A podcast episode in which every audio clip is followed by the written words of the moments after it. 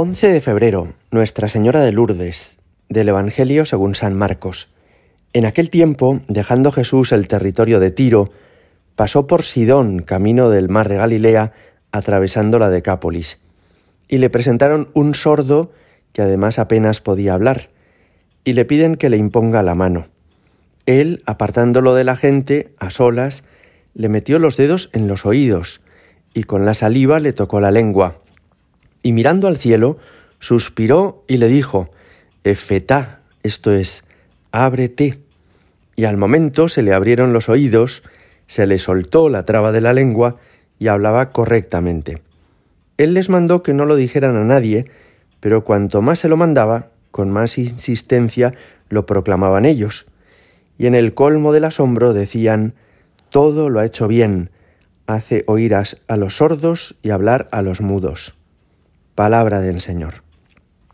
En el año 1858, la Virgen Santísima se apareció en la ruta de Masabielle, junto al río Gave, a una joven que se llamaba Bernadette Subirú. Y estas apariciones dieron lugar al fenómeno de Lourdes, que hoy es tan conocido en el mundo entero. Se ha convertido, junto con Tierra Santa, Santiago de Compostela o Roma, en uno de los principales lugares de peregrinación.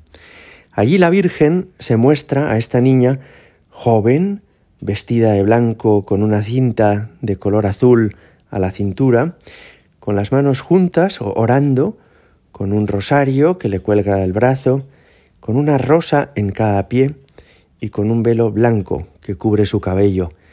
Y finalmente le termina diciendo su nombre a esta joven, a Bernadette Subirú. Le dice, yo soy la Inmaculada Concepción. De esta manera la Virgen quería, por un lado, agradecer a la Iglesia que cuatro años antes, en 1854, se había declarado este dogma de la Inmaculada Concepción y al mismo tiempo quería mostrarse especialmente cercana a quienes sufren en su cuerpo o en su alma. No es casualidad que mucha gente recurra a Lourdes para encomendar a algunos enfermos o para pedirle a la Virgen por alguna intención especialmente difícil.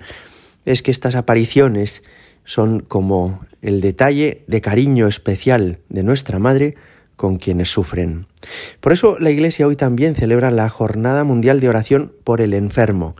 En las misas de todas las parroquias pediremos por los que sufren, encomendaremos la, la salud de los enfermos.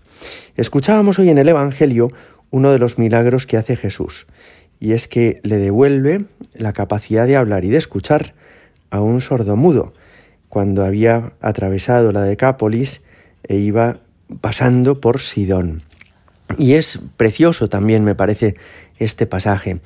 Fijaos, el hablar y el escuchar son dos sentidos corporales o dos capacidades humanas que están relacionadas. Una persona que tiene buen oído normalmente después canta bien, mientras que una persona que ha perdido el oído, que está sorda, no solamente no sabe cantar bien, sino que tampoco habla con claridad. Se les nota, ¿verdad?, a las personas mm, sordas que al hablar lo hacen de una manera que nos parece extraña o rara. Y es porque cuanto mejor escuchamos, mejor nos expresamos. Jesús le dijo, ábrete. Es decir, que el alma de esta persona que permanecía de alguna forma como encerrada en su cuerpo, por esa incapacidad de comunicarse con el exterior que le provocaba la sordera, se abre y ya es capaz de ver la realidad y sobre todo de ver a Jesucristo, que es quien ha hecho este milagro con él.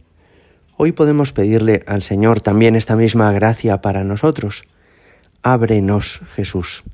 Abre nuestra mente y nuestro corazón para que seamos capaces de captar la realidad para que seamos capaces de relacionarnos de una manera conveniente con los demás y sobre todo para que seamos capaces de contactar contigo. No nos dejes quedar, quedarnos encerrados en nuestro egoísmo, en nuestros intereses. Ábrenos, Jesús. Abre nuestro corazón y nuestro interior para que de esta forma podamos volvernos más parecidos a ti, relacionarnos mejor con los demás acoger tu palabra y tu amor. Gloria al Padre y al Hijo y al Espíritu Santo, como era en el principio, ahora y siempre y por los siglos de los siglos. Amén.